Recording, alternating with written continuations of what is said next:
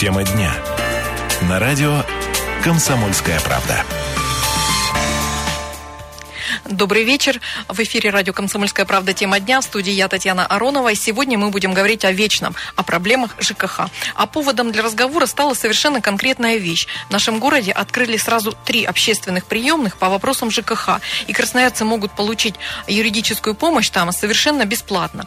Приемные открылись 16 июля, и за это время туда уже обратились 150 человек. С чем идут? Что спрашивают? Какие вопросы считают самыми главными? Мы узнаем сегодня у нашего гостя. А в гостях у нас Роман Казаков, координатор движения «Народный контроль в ЖКХ». Здравствуйте, Роман. Здравствуйте. Э, кстати, вы тоже, наши слушатели, можете присоединиться к нашему разговору и задать, собственно, вопросы человеку, который все знает э, о ЖКХ, но, тем не менее, там не работает. Поэтому все вопросы к Роману. Телефон нашего прямого эфира 228 08 09. Звоните, спрашивайте. Ну, а я напомню, что общественные приемные работают с понедельника по пятницу с 8 часов утра до 18 часов и по трем адресам. Улица Горького, 10, улица Юности, 39А и улица Говорова, 42. Э, Роман, скажите, где больше народу и куда обращаться? По месту прописки или где удобнее? Безусловно, где удобнее. Мы э, приемные разместили, так получилось, что одна приемная Горького – это центральный район, и две приемные – это у нас э, район э, Ленинский. А, при этом по посещаемости я хочу сказать, что у нас э, пока самая большая посещаемость по-прежнему на Горького 10. Ну, просто потому, что люди привыкли, и у нас приемная это работает уже с 2013 года, не, перек... не прекращая. И вот уже два года этим летом получилось, что она свою практику ведет. А, и на Говорова 42 тоже довольно хороший большой ажиотаж, то есть люди приходят, задают вопросы, помогаем составлять документы, отвечаем на вопросы. А, подготовили уже два иска в суд для того, чтобы собственникам вернули деньги на счет а, дома.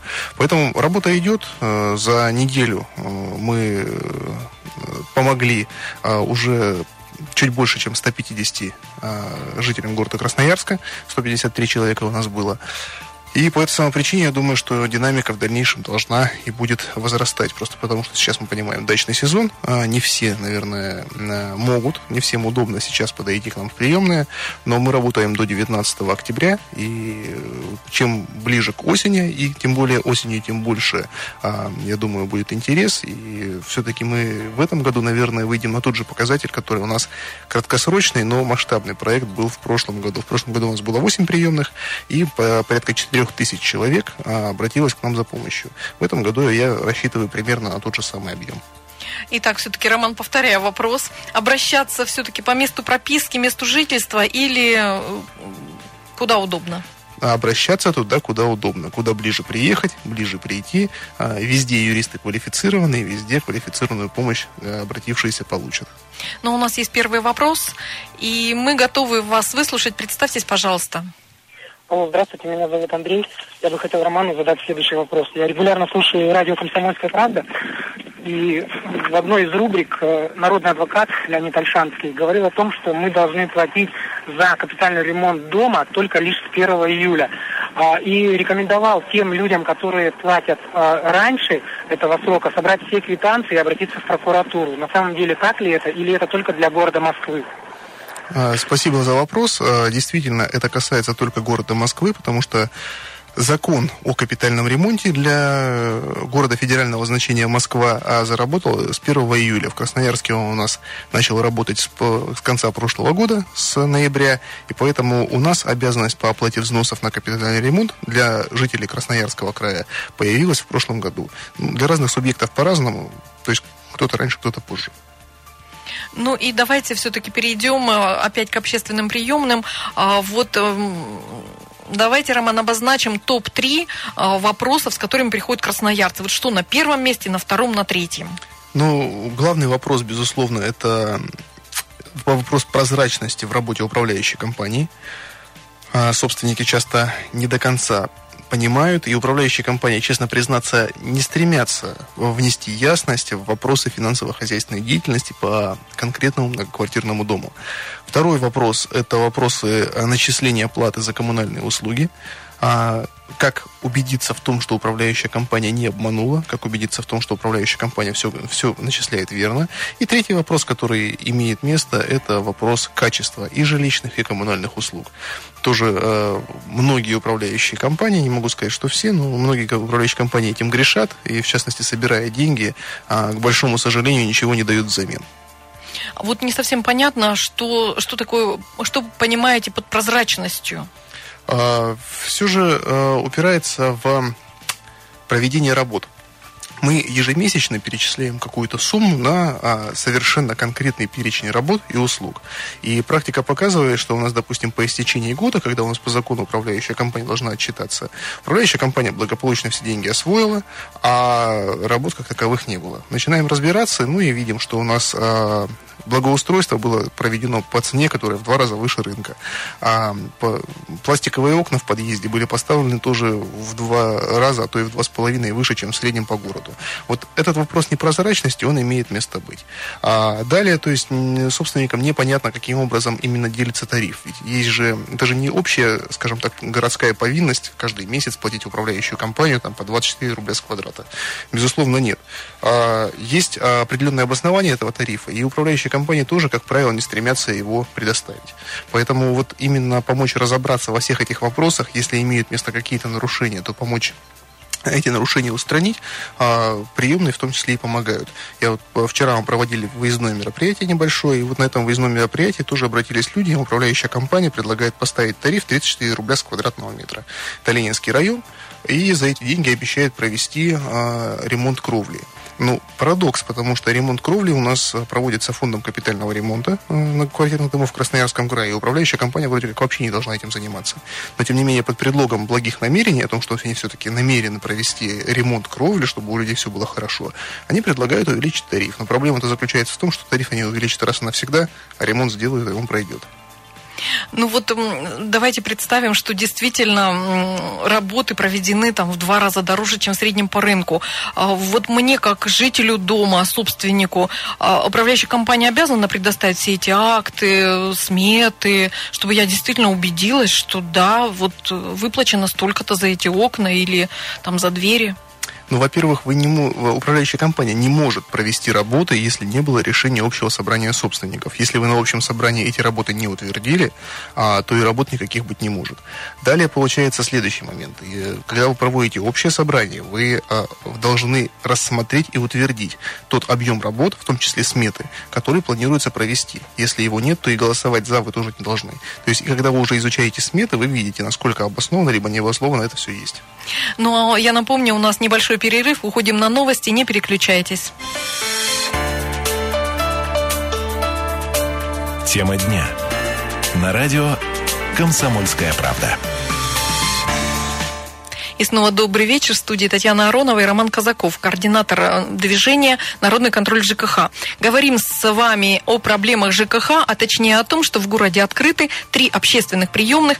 Они открыты с 16 июля, и за эти дни туда уже успели обратиться, как выяснилось, 153 человека. С чем идут люди, что они спрашивают, чего они хотят, чем они недовольны, мы обсуждаем сегодня в прямом эфире, и вы тоже можете задать свой вопрос.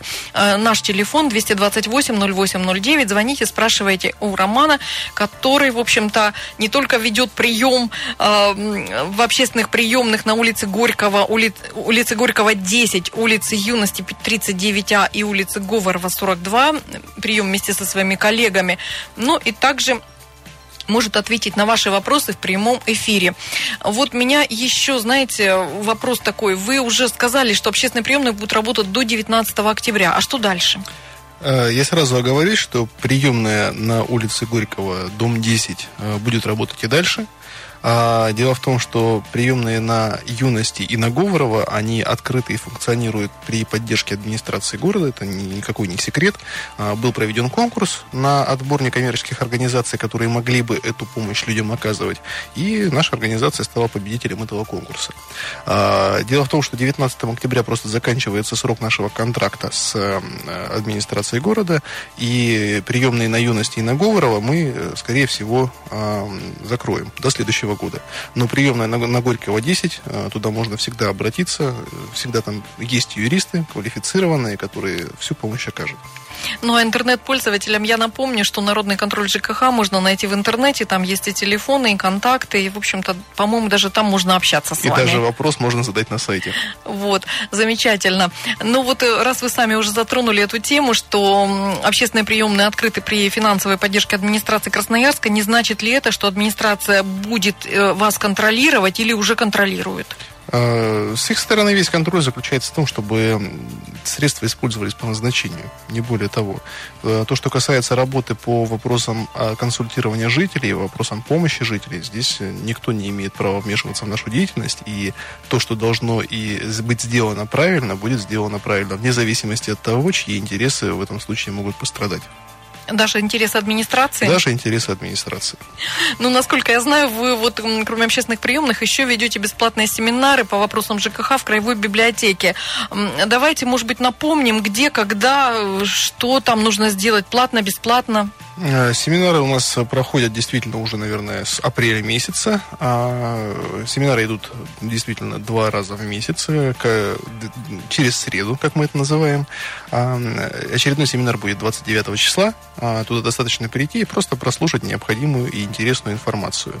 Вход абсолютно бесплатный, поэтому главное условие участия просто приехать и поучаствовать. Итак, запоминаем дату 29 июля, а потом через каждую среду семинары да. будут повторяться. Ну а у нас в прямом эфире уже уже наш слушатель готов, готов задать вопрос. А, здравствуйте, мы вас слушаем. Представьтесь, пожалуйста, и говорите. Алло, вы меня слушаете? Вас. Я Солнцева Вера Владимировна. У меня такой вопрос. Вот мне приходит за землю земельный налог приходит уже года четыре, приходит ежегодно. Почему-то у других людей, даже в доме, кого не спрошу, никому не приходит. И было у нас постановление правительства отменить этот налог. Все, с 15 года он отменяется. И однако же опять не пришло.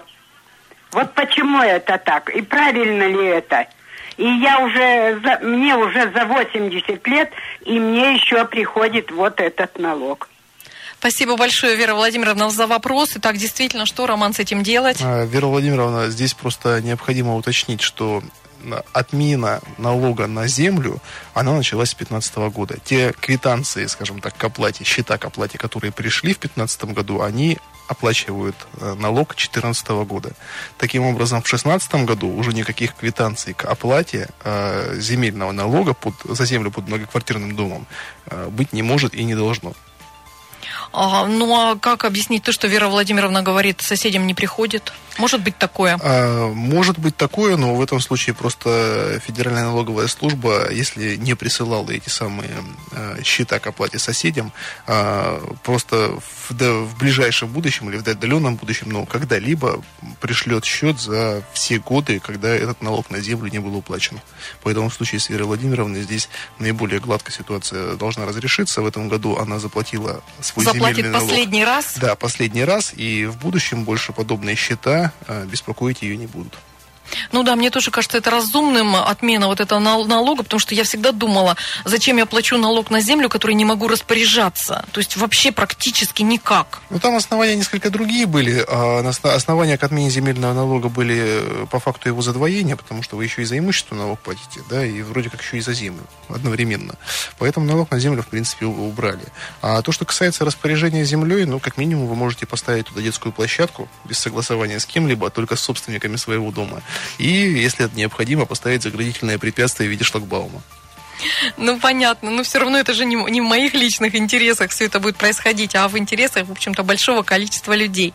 Ну, собственно, ладно. Значит, мы с вами закончили на том, что вы проводите еще семинары в Краевой библиотеке. И теперь вот общественные приемные.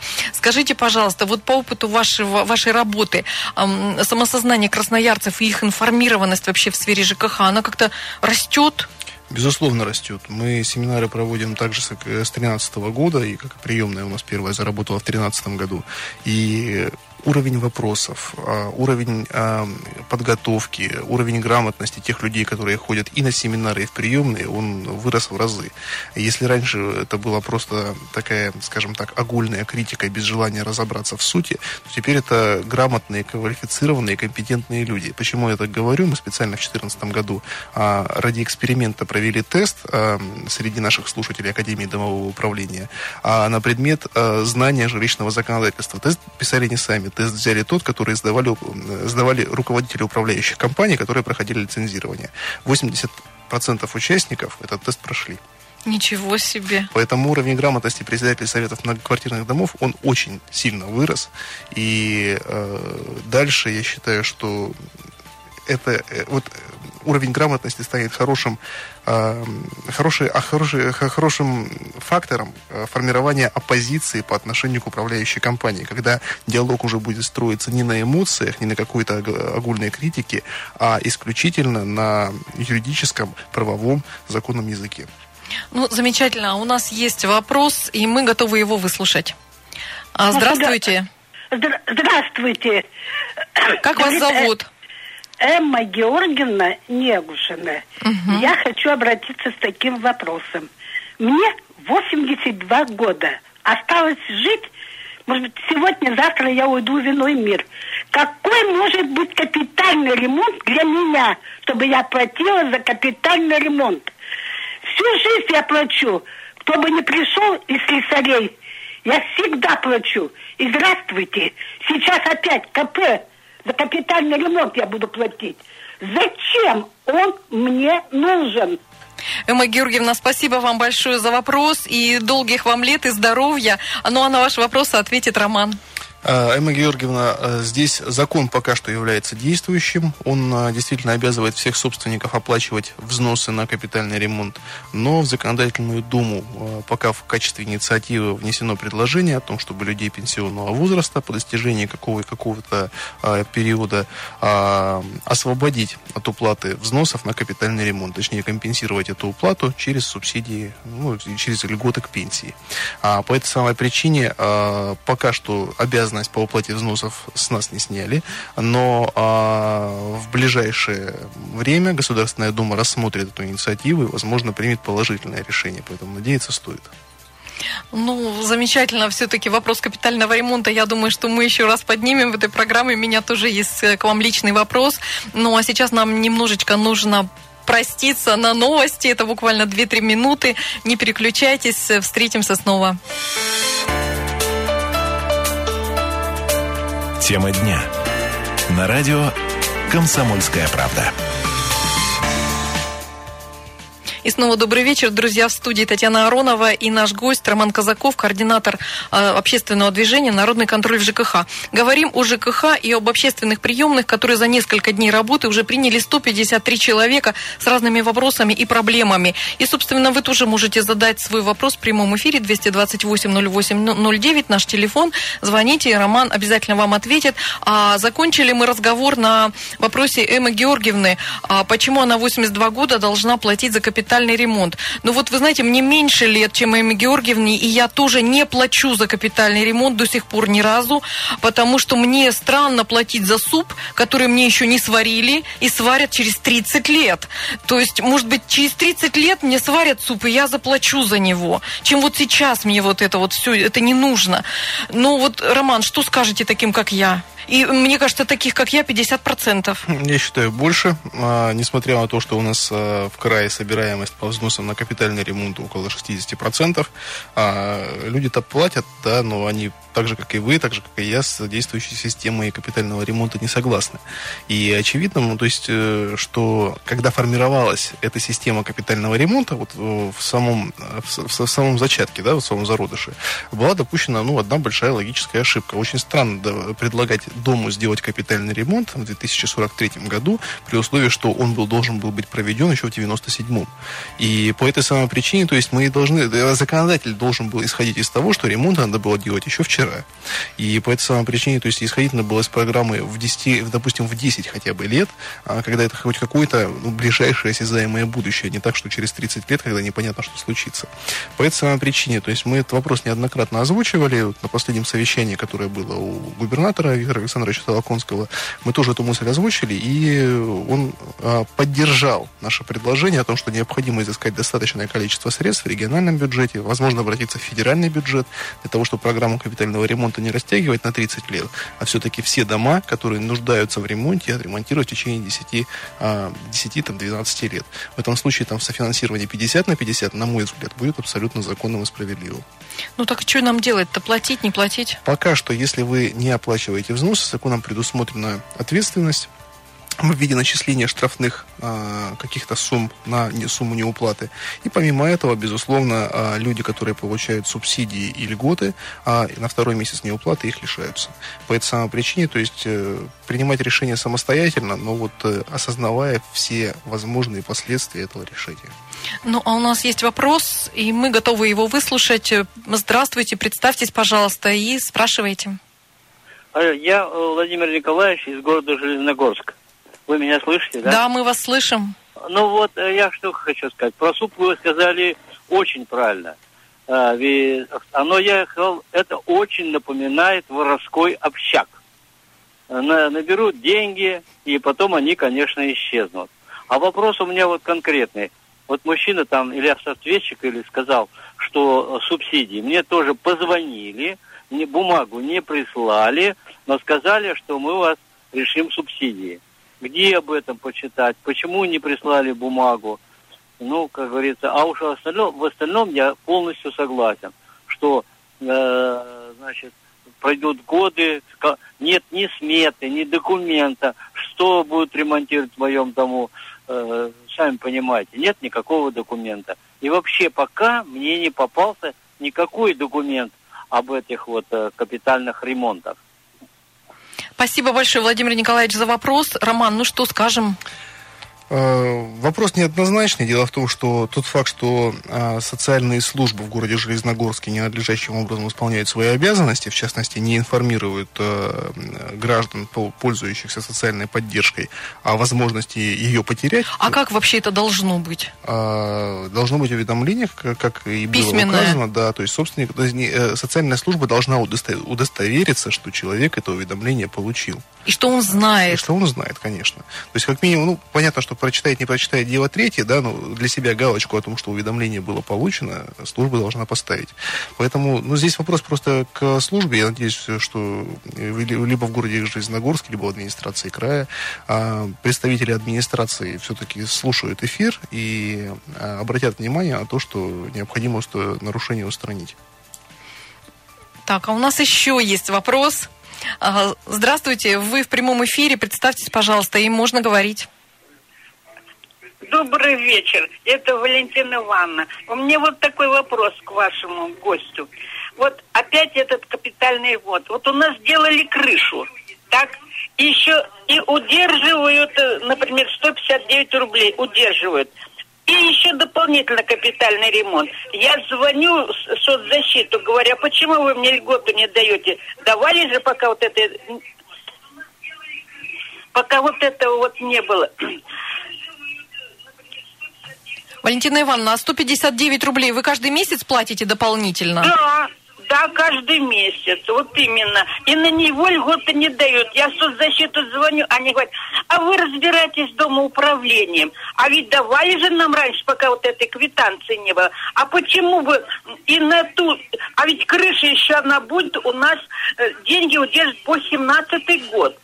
И а крыша, Валентина Ивановна, подождите, а крыши-то еще нет, что ли? Нет, наоборот, все сделали. И у нас удерживали, вот удерживали, и удерживали, удерживали, удерживали. Но дополнительно сделали еще вот этот капитальный ремонт. Почему же не перебросить вот эти 194, вернее, 159, в 100, э, отминусовать от 194? Понимаете? Все понятно. Спасибо большое, Валентина Ивановна, за вопрос. Роман, Ну, вот вопрос капитального ремонта прошлых лет, э, он актуален и не только для Красноярска, для других городов края. Предполагается, что управляющая компания прокредитовала тот или иной многоквартирный дом, чтобы провести ремонтные работы, а он вроде как потом ей возместит. А, то, что касается законности этого, ну, ни прокуратура, ни суд а, незаконным данные действия не признают. То есть э, вроде как это разрешено. А, при этом собственники, безусловно, недовольны, потому что если вот... э, Получается, жители- они теперь платят два раза. Сначала Согласен. рассчитываются за крышу, Да, которую так. им поставили, а- и еще дополнительно за платят. крышу, которую еще поставят в будущем. А, Да, поэтому да, да. а, Валентина Ивановна и собственники дома, а, которые проживают, а, а для, их, для них а, еще все благополучно закончилось в том плане, что крышу они свою получили, что ремонт был проведен. А У нас ведь есть многоквартирные дома, где а, деньги были использованы, а, списаны со счета, а по итогу никаких э, работ, либо работы были сделаны из рук вон плохо, ну, никто не получил. По этой самой причине как вариант, э, который может э, обнулить, скажем так, долг, собственники могут сменить управляющую компанию. Э, В новую управляющую компанию они уходят уже, естественно, без долга.